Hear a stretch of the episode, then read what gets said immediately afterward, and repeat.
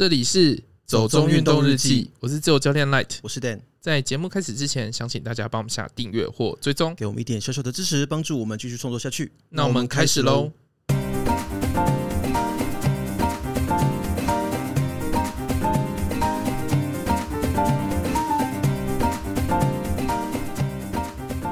多雨遇疫情，人潮减，台湾龙珠基隆屿稀有植物生长家。法国设海浪保护区，发展冲浪活动，移动环礁，生态人造海浪新设备纷纷出笼。基隆屿是什么时候有台湾龙珠这个称号的、啊？因为、欸、我不知道哎、欸哦，我以为你查新闻的时候，你有顺便做一下功课。哦，因为我找不到新闻啊，是因为找不到新闻吗？对，也太诚实了吧！我还以为你是因为要配合我们的主题，所以才特别选了这一则呢。哦哦，没有，就真的只是。找不到，可是其实像基隆与稀有植物生长家，你知道是有哪些稀有植物吗？其实我有看一下、欸，嗯，然后嗯、欸，也没有看得很熟，感觉又需要召唤我们的植物小天使。对，对啊，因为自从有认识一位对植物很熟悉的朋友之后，就很爱带他出去。对。而且我现在脑雾啦，所以记不得。我觉得你现在已经把所有的身体所有的不适的症状都推给就是脑雾啦、长新冠啊之类的事情，你知道吗？Long coffee 嘛，没有办法。可是我觉得有时候你只是没有睡醒而已啦。没有 Long coffee 也会就是你知道造成人疲倦，你知道永远不睡醒。对啊，我知道啊。好，好啦，但是这个就。我们也不知道原因嘛，那就是你好好调养身体这样子。因为我是看到这个，我才知道说啊，原来基隆屿是有很多稀有植物的呢。因为虽然我们去过，可是我真的不是一个植物达人。就是导览有讲啦，哦，真的吗？只是我们后来都自己走自己的。哦，我就一直都在看自己，你就知道我都没有在听别人讲话的这个意思。那我是觉得说，像基隆屿这个地方，虽然它小小的，可是好像如果你去查一下的话，会看到它有很多那种以基隆来冠名的一些特殊植物啦，好像是还蛮特别的。只是说，因为真的我对植物没有很熟，所以如果你是对植物有熟悉的朋友，可能可以再跟我们解释一下这样子。对，可能看到这则新闻会很兴奋。对对对，有可能。好，那所以第一则新闻你还要讲什么呢？嗯，就是生态环境真的很重要，真的好好敷衍哦。好，我觉得因为这个新闻，我真的也没有太多感想，就真的没有人就是生生长环境就会变好，这倒是真的啦。因为我记得像那个 Coffee 刚开始的时候，不是也说一些呃本来人很多的渔港，像什么威尼斯啊，鱼都游回去了，嗯、人真的是一个很大的破坏啦。啊，不是那个像法国都有路跑到路上还是什么之类的。对啊，就是那个时候，因为路上没有人，所以动物就跑出来嘛。嗯、其实这个跟我的第二则新闻也是有点关系啦。因为法国设立了一个叫做海浪保护区的东西，就是因为他们有一些冲浪的爱好者，尤其是在法国西南靠大西洋这边，嗯，在波尔多那一带啦，他们算是整个欧洲冲浪比较盛行的一个区域，可能因为地形跟浪况都适合吧。我觉得法国人也很爱冲浪，其实蛮喜欢的，嗯、只是法国毕竟不是一个很海洋的国家。他们不是都会租船出去？你不清楚？我不清楚，因为我在法国也没有。你知道，留学生是不会体验这么奢华的生活的。他们都会租船去到外海冲。哦，这我真真的不知道哎。嗯，可是我以为他要在离岸比较近的地方才可以冲。哦，没有，有些海浪是在那个海中。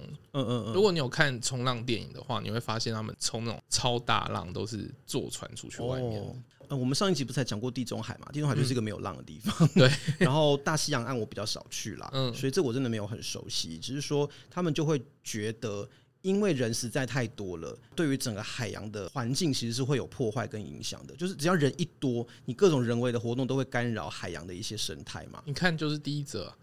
呃，好好好，你现在是要搭便车是不是？对，对，所以他们现在说要设立一个保护区啦，就是可能要限制那个地方的人流啊，还有限制一些海洋活动，就等于是你要保护这个地方的。呃，地形地貌还有维持那个浪况，因为其实法国有一个很明显的例子，就是他们改变了地形之后，地貌啦浪都改变了。改变地形什么意思？填海造陆，就是造了一条路。因为有一个很有名的，也是世界文化遗产，叫做圣米歇尔山。嗯，它是一个离法国海岸大概一两公里的小小的岛屿。那过去是因为说有神迹显现，所以他们有一个修道院盖在那个上面，然后现在非常非常知名啦。它就是有点像金门的建功屿啊，就是涨潮的时候就分开，被海水阻隔，然后退潮的时候就露出一条陆地这样子。嗯，摩西分海，对对对对，就是那个意思。然后在好像十九世纪的时候吧，就是为了观光的发展，他们就盖了一条路。就是直接连到这个岛上，嗯，那路盖起来之后，就变成说海水就被分隔开了嘛，所以当地的流全部都乱掉，原本这样可以自由往来的那个海流就全部被阻断，嗯，结果周边全部都淤沙淤的超严重的，现在就变成一大片的泥滩地。哦，对，然后他们从前几年开始吧，就开始改造这个地方，他们应该是要把那个路给拆掉，然后重新架一个海水可以通过的木栈桥，嗯哼，就是看能不能让这个地方的。海流啊，还有地形回到比较接近原本的状态，这样子了。应该很难吧？应该是很难，但是可能多多少少有点帮助吧，我是不太知道。所以我在看这个新闻的时候，我想说他们可能是有这样子一个考量啦，就是希望能够尽量减少人。这是官方的吗？这个组织可能不是官方的，但是我觉得法国政府可能也会。对这样的一个行为采取正面的态度啦，嗯哼，因为我觉得欧盟他们一直都还蛮提倡环保啊、生态这样的议题啦。那欧洲有很多绿党的势力，其实也都蛮大的嘛，所以我觉得法国政府应该是持一个乐观其成啊。这个新闻比较引起我好奇的地方，是因为我有看到他提到什么移动环礁，嗯，我就一直想说移动环礁到底是什么东西，然后我就去搜寻了一下，因为新闻里面有提到。开发移动环礁这个东西的公司的名称，所以我就去 Google，然后查到说他们其实是一个开发造浪设备的公司。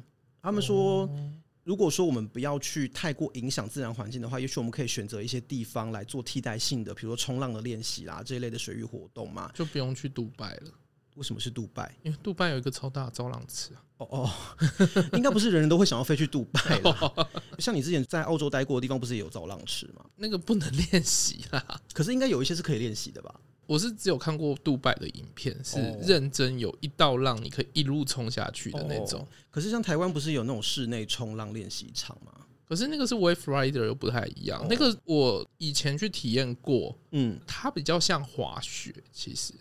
就是比起冲浪，它更像滑雪，就是有一个斜坡，然后水会一直这样冲。对对对对，我有看过那个影片，嗯，所以还是不太一样，就对了。我觉得跟真正的冲浪还是有一点差距，不过其实就是原理来说是差不多的意思啦。你还是要靠你的腰啊、你的核心啊、你的脚啊。不过我看到这个移动环礁的时候，反正我有去查一下他们所谓的移动环礁到底是什么，它其实就是一个圆圆的环状的设备。然后可以放在水里面，它可以一直旋转，嗯，然后搭配它的设计，就是这个环在旋转的同时可以造浪出来，所以余温是直的，它是横的，对对对对，其实是其实哎、欸、很有 sense 哦。提到余温这件事情，我在看的时候也一直在想这件事，哎，因为呃我在看他们，它是有风扇吗？看不出来，因为它整个设施基本上是在水里面的，你可以透过水面看到里面有一个环在转，嗯。然后中间你可以看得出来有一个像斜坡，有啊，有点像战斗陀螺啦，应该是这么说。战斗陀螺啊，对，就是一个那样的东西，然后放在水里面。他们就是标榜说，你不需要为了造浪去盖一个池子，你不需要用钢筋水泥，不需要耗费大量的电力。我们这个东西呢很节能，你只要放在任何既有的水域里面，不管是河流、湖泊还是海洋，它都可以运作。然后就可以帮你制造出从六十公分到两公尺不等的浪，我们都可以调节这样子。哦，对，就可以给冲浪者一个练习的地方。嗯，然后你就不用真的跑到海边也可以练。嗯，而且他们还说他们有很多很好的功能啊，就是呃，透过制造浪的过程呢，因为水波会被带动嘛，嗯，就可以增加那个氧气融入水中的比率。其实就是你刚刚提到余温啊，就是余温都要打水嘛。对，它的概念其实就这样，就是你可以让湖泊、什么河川减少有氧化啦，然后它还可以设计成收集塑胶微粒的功能啊，可以清净河川啊，然后又可以在下面放置一些什么暗礁，让生物来栖息。不会又是那种啧啧集资？然后我很怀疑耶，它看起来不是集资，可是我真的觉得。他写的真的太好了，功能实在是太多了，让我觉得是诈骗。因为我真的看他网页，好像目前还没有真的实际开发出一个可以实地运作的机器。嗯，我只有看到他们有办公室那个实验室里面的一个展示机，就小小的，很像那个集资产品啊。对，我就怀疑他们最后会卷款潜逃。你说，就是那个吸尘器最后不能用？对对对，海洋吸尘器啊。反正就再看看吧。至少他们现在感觉新闻做很大，然后还有说什么他们有得到什么瑞士认可的一个什么蓝海的一个金奖，不会又是用买的就可以了吧？我怀疑，因为这些奖项我真的都不太熟。那总之我是觉得。真的就是只要没有人的地方，环境就会很棒。就今天的两则新闻都告诉我们同一件事情，这样子。结果又回来第一则新闻了。好好好，就让你搭这个便车。好，那今天我们要讲的主题呢，其实应该算是两个吧。嗯，就是基隆屿跟金山黄火祭。对，但是都会经过基隆屿。诶，对，其实都会看到啦。但是。一开始我本来想要讲的比较是金山黄火鸡啦，嗯，因为之前我们去基隆屿回来有思考要不要把它拿来做成一集的内容，但就觉得基隆屿好像有一点点小，然后可以讲的内容好像没有那么多啦，嗯，所以就想说先搁着。那这次因为是我自己非常想要去金山黄火祭，所以就拉了你嘛，还有其他朋友，就是一起去体验，然后大家都晕船。I'm sorry，对啊，我是觉得金山黄火祭很有趣啦。只是它不太像是一个户外活动，所以想说可以的话，我们就把它并在一起讲。那今天我们还是先来讲基隆屿好了啦。我自己觉得基隆屿应该算是北台湾最方便去的离岛了吧？嗯，就是大家可以揪一揪报备一下。什么叫报备？你在说什么？就可以永渡基隆屿啊，就比永渡龟山岛近啊。有这个活动吗？没有，就是自己揪，然后要去跟海巡报备。哦，可以这样子啊？可以啊，现在大家都这样啊。大家是谁？大家是谁？各个找泳会或者是泳渡团体哦，真的哦，嗯，哦，好，完全不突如其来的资讯，对，就是资讯量突然过载，不知道发生什么事情。没有，因为我我是没有想要游泳过去啦。但是其实基隆屿是一个可以搭船去造访的岛，我不太确定是不是每个人都知道这件事情啦。嗯，因为它从二零零一年开放嘛，然后好像在二零一四年的时候因为台风，所以。港口好像坏，港口还有它的栈道好像都毁损了，所以后来封岛封了五年吧，一直到二零一九年才有开放嘛。对啊，它是开放不止这个，就是我刚刚讲的永渡它有开放。哦，我一直以为台湾的海域是有一些管制的这样子。有啊，海巡会管，但就是报备就可以了，是不是？好像是吧，就填一些表格之类的。哦，如果有兴趣，可以去海巡或者是什么之类的网站看一下，因为有蛮多人做这件事的啦。我朋友就做完了。你朋友？嗯。还有去龟山岛哎，哦好，龟山岛十公里哎，基隆屿好像五公里对不对？对，近蛮多的。好，那就是有兴趣的朋友自己去查询一下。对，就是你还要准备就是救生艇之类的东西啦。一般人不会有这种东西吧？可是那种早泳会的话，应该会有。是啦，就可能早泳会啦，你们这种救生员 呐，就是可能会准备这种奇奇怪怪的道具。好，但是 其实一般来说，我们如果要去基隆屿的话，其实我们是要去八斗子观光渔港，嗯，以前叫碧沙渔港啊，我不知道什么时候改名的，嗯，对。那从这边是可以登船出发，其实它跟龟山岛一样啊，就是有一些不同的套装组合。像我们那次就是买全餐嘛，什么意思？哦，就是它可以什么登岛绕岛啊，然后要不要上灯塔啦那些东西，他们是分开的，你知道吗？其实就跟龟山岛一样，对，就是跟龟山岛一样嘛，就是你可以选择，我可以不要上到灯塔，如果我不想走阶梯的话，对，然后你可以赏金加灯塔。哦，但这边好像是没有赏金啦。哦，我刚刚在讲龟山岛啊。哦，我只是说跟龟山岛有很多方案让你选。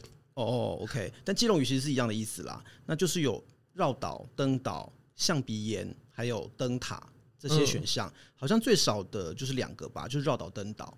嗯，然后最多的就是四个都有这样子，可是我觉得基隆屿真的没有很大啦。如果你没有要登上灯塔的话，应该会觉得有一点点无趣吧？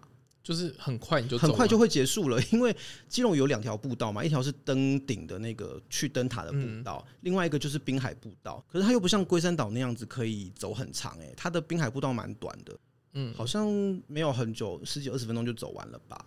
对，它就是只有一段，因为基隆屿它本身就是一个四周都是悬崖峭壁的岛，它就小小的，啊，对，然后没有平地啦，嗯、所以它的滨海步道真的只有一小段而已。如果说你没有要登顶的话，就会觉得行程好像稍微有点少啦。然后象鼻岩其实只是他们的一个，就是各地看到的象鼻岩，就是对对，就是那个样子。对，没有，可是这个有点不太一样哦，因为以前我们看到的象鼻岩都是那种有海石洞，有没有？就很像一个象鼻伸出去，中间有一个洞这种。对，它这边不是，它只是说你的某一个角度。基隆屿的某一侧的那个石头的这个整个造型看起来很像有一只大象哦，其实就差不多意思啊。呃，对对啦，某种程度上也是穿凿附会啦。不过这次好像说他的那个像头已经崩掉一半了，所以现在去看也许会有点不像吧，我不太知道。就说太多人走在那个上面了哦哦，现在应该不能走了吧？就是它有崩塌危险的话，嗯，对，反正就是还是比较推荐可以去登顶啦，看那个灯塔，然后要走一千一百三十七阶。你为什么都记得这些阶记得这么清楚？哦，因为没有很爱走楼梯，就会对这种数字比较有 有感受这样子。但没有龟山岛那么多啦。嗯，然后呃，基隆屿现在的木栈道其实已经修了好像快一半了吧，所以它前半段都是这种比较好。那你还记得龟山岛的阶数吗？我只记得它是四百零一公尺，四零一高地，我还记得阶数好像是一千七百多阶啦。哦，对，可是龟山岛比较难走，是真的。嗯，基隆屿虽然也蛮陡峭的，可是它前半段就是那种木栈道，它就是突然拉高啊。对对对，它不会像龟山岛那样全部都是大石块堆叠啦。我是觉得还好，但是如果你平常没有运动的人，可能走起来会稍微有一点点辛苦，这是可以自己做考虑啦，看要不要登顶这样子。然后，如果像我们买这种四个全部都有的行程，是一千零五十块啦。我觉得其实也还没有很贵。对啊，反正就是上那些什么 Klook 啊、KKday 啊。哦，对啊，其实那都可以买，但是它就是只有春季跟夏季会发船啦。秋冬有东北季风的时候是不会开船过去。可以想象吧，对，就跟龟山岛一样啦，就跟去东引一样。呃，去任何离岛应该都差不多啦。对，所以如果从基隆港出发的，对对对。所以如果是要。造访基隆屿的人，可能就是还是要稍微留意一下时间这样子。然后，我觉得基隆屿可能因为它过去真的不像龟山岛有那么多人居住吧，因为龟山岛是有人定居的嘛。我记得我们之前有讲过，可是基隆屿好像是没有的，所以它没有留下太多那种跟人有关的遗迹啦。就只有军事有一个碉堡，还是炮阵地什么东西的一个小小的遗迹，不过那是战后才弄的啦，所以它也不是说历史很久。有一个日本的军人的纪念碑，嗯，对。好像就这样，然后有两个小小的庙吧，就土地公庙跟观音庙，应该都是渔民设立的啦。毕竟很多渔民会在这附近作业，大家也是求个平安。也是很多人在那边集钓啊。哦，对对对，这边好像是因为有那个海坎。嗯，我们上次坐船的时候，导游有提到，你记得吗？就是基隆屿的海底下，嗯，有一道海底山脉叫海坎。哦，对，基隆海坎。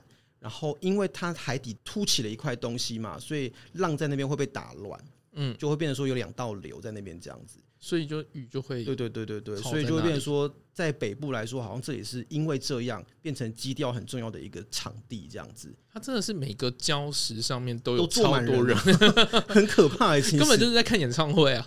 呃，比演唱会辛苦啦，我是觉得，我是说那个观众，嗯，看演唱会的观众人山人海。对啊，因为像什么周边有什么鸡心礁啊，一些礁石上面都是人呢、欸。你如果想要感受一下那种巨星的感觉，你就搭船过去，你就会看到一堆阿北在跟你挥手，阿北们都会跟你打招呼，非常的热情。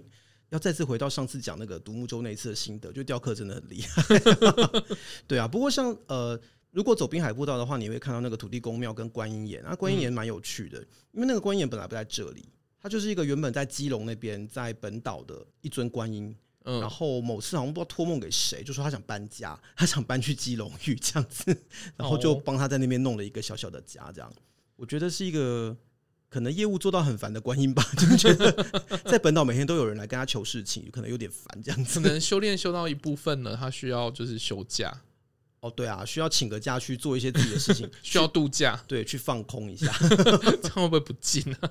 不会啦，观音这么好，现在就是在看那个谢东林的那个神明便利商店，商店 还蛮可爱的啊。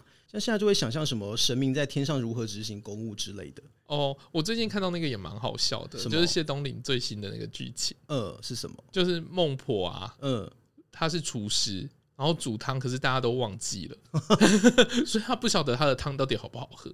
这是一个蛮心酸的故事。其实 煮菜人都会希望大家称赞自己的厨艺吧。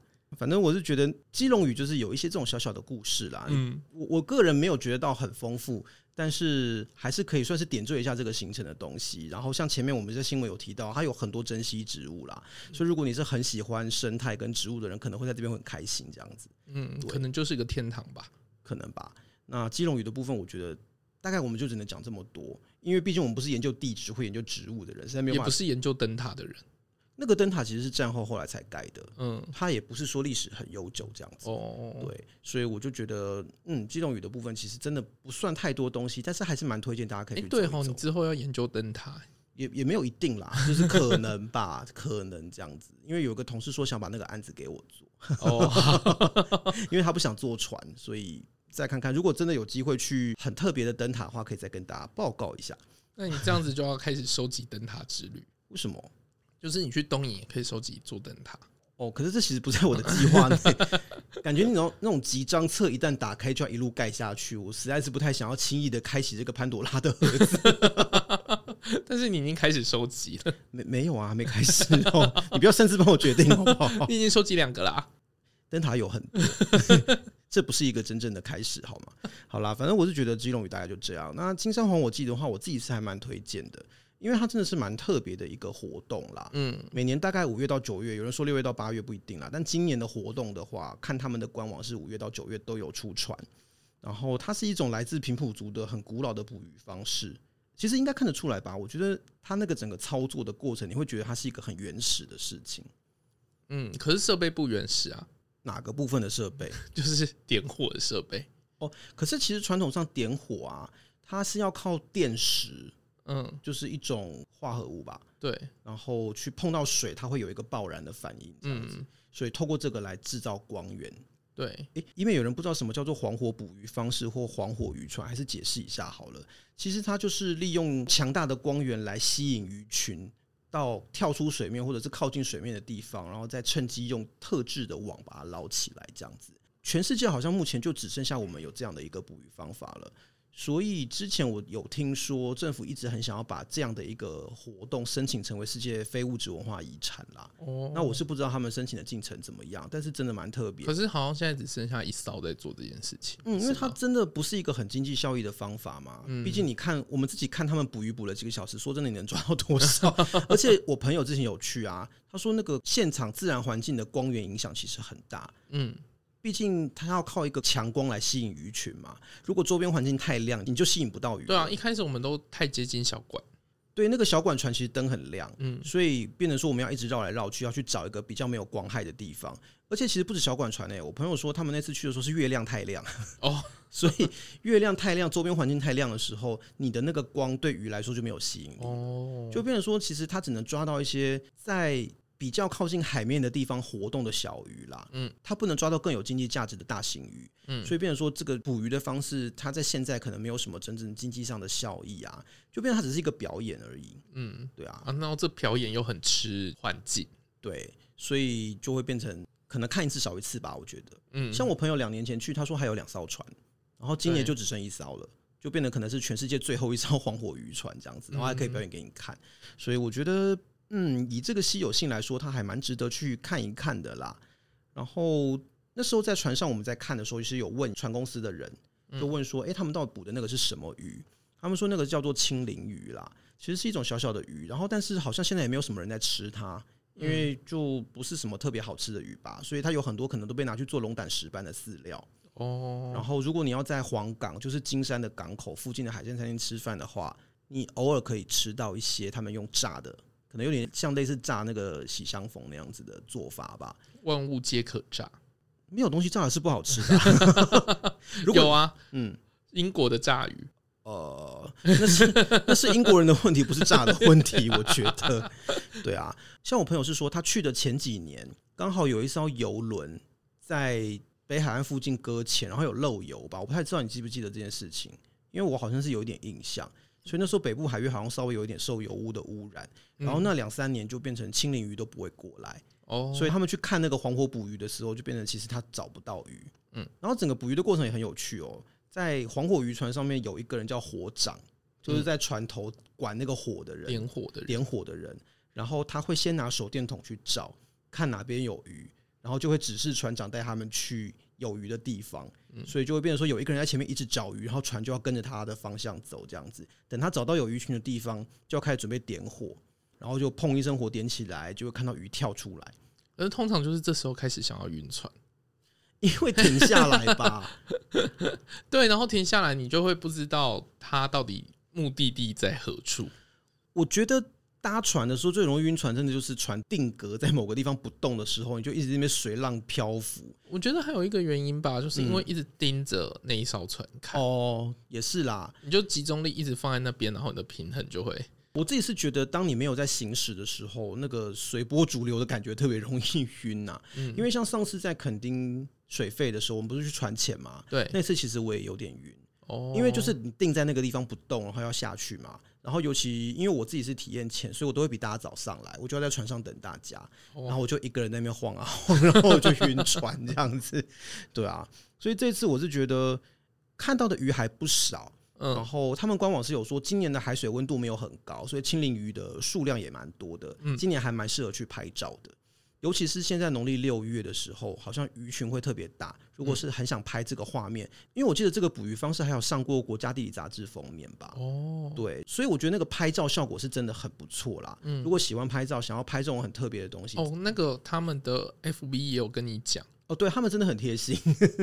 你就照他的那个指示去做就好。对，他都有告诉你说你的相机要怎么设定，然后设定到光圈多少、快门多少，然后秒数多少，呃，全部的设定值都告诉你，你就按照那个方法拍。嗯、他有跟你讲说，如果你是类单或者是单眼，你要怎么用？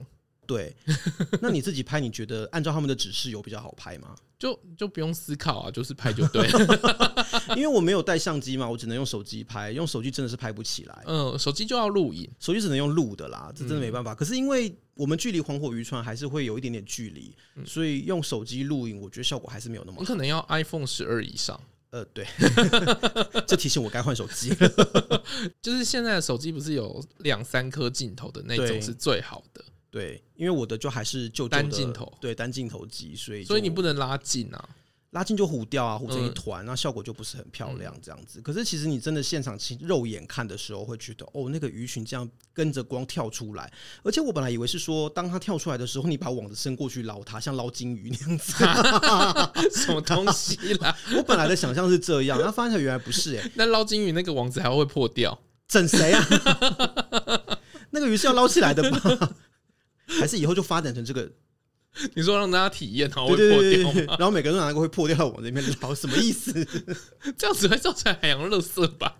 哦，也是哦，好吧，只能放弃这个计划了。在想什么？对，但是其实它是呃，当那个火掌把火点起来之后啊，它其实鱼群被它吸引出水面，它就会摆动它的那个火炬，嗯、然后把鱼直接引到渔网里面去。嗯，然后觉得哇，好厉害哦。就跟那个啊，电蚊灯、嗯，你说 捕蚊灯吗？嗯，对对啦，其实 也不能否认这个这个比较，但是这样一比就觉得好像有点 low 啦。可是因为像我朋友说啊，他们那时候去就是还受油污影响那个时候，加上月亮又太亮，所以他们就真的什么鱼都没有看到。然后黄火渔船就是点了火之后也没有鱼出来，最后就变成一个海钓行程。就他们小管船嘛，不不，他们就在船上钓白带鱼。哦，我是觉得也蛮有趣的啦，所以我本来以为这次我们也会钓鱼的，嗯，但就就没有。然后他们也有准备，就是食物 是有，可是我觉得大部分人都有点晕船，所以其实没有真的。他很早就开始吃了，应该你还没晕之前就开始吃。可是我然后晕了之后刚好吐。嗯，画面太美不敢看，所以我觉得我们没有吃是一个明智的决定。嗯，可是因为就是跟小馆船吃的很像啦。我们是吃小卷米粉嘛，对不对？对啊，小卷米粉加吉古拉。可是我看到有几年前参加这个活动的人的心得啊，他们是吃烧烤哎、欸，我觉得好像比较厉害，我比较想吃烧烤。不是，而且你不觉得在一个会晃动的船上拿着一个有汤的东西走来走去比较麻烦？它是干的，哦，它是干的、啊。对，哦，我还以为就是考验大家要端一碗热汤在船上行走，想看谁会泼到身上。没有，他好像是把它煮的干干的。哦，没有什么汤就对了。对，因为我那时候想说我在船上我就不要吃东西了，因为我就是有点担心自己会晕船。我有看他们的那个每个人的碗里面，然后就加一些辣酱什么的哦，拌一拌。OK，可是不管怎么说，我觉得在船上吃这种东西还是有点不方便啦。吃烧烤就比较干净利落吧。就像你知道，呃，台湾驻法代表处啊，他们每年都会办一些活动嘛，就邀请一些外国人来认识台湾。然后他们最常准备的菜就是炒米粉。炒米粉。对啊，炒米粉、啊、哦，炒米粉，我听成丑米粉。什么是丑米粉？我想说，嗯，米粉还有分漂亮跟丑，是就炒米粉。然后，嗯、可是你知道，西方人他们虽然可以接受用筷子，可是通常使用筷子技巧也没有很好。嗯，然后就会把那个米粉夹的到处都是。然后我想说，你们这个活动到底是想要整清理场地的人呢，还是想要整法国人呢，还是想要整你们自己呢？不能选一个比较干净的东西来给大家吃吗？我在看那个小卷米粉的时候，其实我心中有一点这样的感想啦。哦，好，我是觉得他们之后可以考虑改为烧烤，我可能想再参加一次。那我们就直接去吃烧烤就好了。嗯，这样是比较方便。这就是你常吐槽我的啊。嗯，就是去马拉松吃到饱这件事情。天哪，我竟然在不知不觉中犯了跟你一样的错误。果然人都会有自己的盲点。还是你被我同化？哦，有可能哦。真的是近墨者黑 这样子。好啦，反正我是觉得金山黄火祭真的蛮值得去参加一下的，因为真的你不知道这个东西什么时候会断绝掉，就是你可能再也看不到了。对啊，毕竟现在就只有这么一艘船在做这件事情。有机会就看一下，嗯，有机会真的是蛮推荐的。然后真的去金山，其实我们顺便就走了一个。该算行程吗？其实也不算，就是乱捞。因为这次本来是有那个城市展，对，我们本来想要去基隆城市博览会的啦，嗯，只是就到哪里都大排长龙，所以那好恐怖。因为我们刚好最后两天，因为我们周间没办法去啊，就只能周末。可是周末真的就是塞爆，每一个点都大排长龙，都进不去。对，所以变成说我们就多了时间空出来，不知道该去哪里，所以我们就跑去找大黑佛母的地道。虽然咒已经下档了啦，但是好像串流才刚上没多久嘛。对啊，所以就是那时候想说，哦，那个地道好像取景是在金山取的，就去找一下好了。其实还蛮容易找到的啦。可是那个地道湿湿的，就没有想进去了。嗯、呃，不是只有湿湿的而已，根本就积水。对啊，它其实是一个日治时代盖的，应该是防空坑道啦，就在石头山公园，只是不在我们平常走的步道那一侧，它在它的另外一面，在威灵宫的旁边。所以其实如果要去找那个地道的话，它叫光武坑道，嗯，就在威灵宫的旁边，所以你如果要去，就是要从威灵宫旁边进去这样子。OK，对啊，然后走到那个地道口呢，就稍微看一下里面的状况。就可是我觉得不是在我们进去的那一侧，可能是另外一头，因为有点点不像，但是确定是那个地道没有错啦。嗯，但是里面就是都积水跟烂泥啊，嗯，然后也不会真的想进去，而且那天好热，就觉得里面湿气又很重，感觉会有很多蚊子。蚊子是没看到，但是看到很多螃蟹，就知道里面有多湿。嗯，对啊，所以如果真的有很喜欢这部片的人，然后想要找一下那个场景的话，是可以去这里看一看。或者是大学的试胆大会。哦，对，但是进去真的需要可能带个头灯什么东西的，不然里面完全没有照明，也是很暗。嗯、然后有人说那个地方要申请，但我不知道到底要不要，因为有人说要，有人说不要，所以众说纷纭，我自己有点不清楚。我们没有进去，所以也不知道。可以就是带个烛台，为什么带烛台？试胆大会。感觉一下就洗掉了吧，这就是故意的啊！对啊，反正我是觉得这个就还好啦，只是我们刚好就顺便绕到，就是就提一下这样子。那这次其实我觉得可以亲眼看到黄火渔船，真的是一个蛮新奇的体验啦。尤其又知道它就是这个世界上最后一艘黄火船之后，就就觉得更难得。那所以真的是推荐大家可以去参加看看的，但是记得要准备一下晕船药，因为真的蛮多人晕船的啦。所以这个部分真的要提醒一下。我觉得尤其是回程吧，回程我晕的最严重。哦，因为其实船程比我们想象的长啦。嗯，我们在海上漂了五个小时有吧？嗯嗯嗯，对啊。开船的时候真的都还好，因为有风，然后你有在行进。可是很多时候真的都是停在那边看他们捕鱼。对，然后最后我是必须得出来。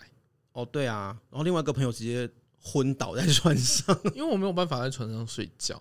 嗯，反正这个是真的要提醒一下大家，晕船药是要准备一下的。那想说，如果你已经到八斗子了，如果你会在基隆停留的时间比较多的话，就报名去基隆屿看看也是蛮好选择啦。它其实是有限名额的，一天好像最多一千两百个人上岛吧，所以那个就是可以看一下。你听到限量的，你就会比较……哦，对，我就是一个对限量有执念的人。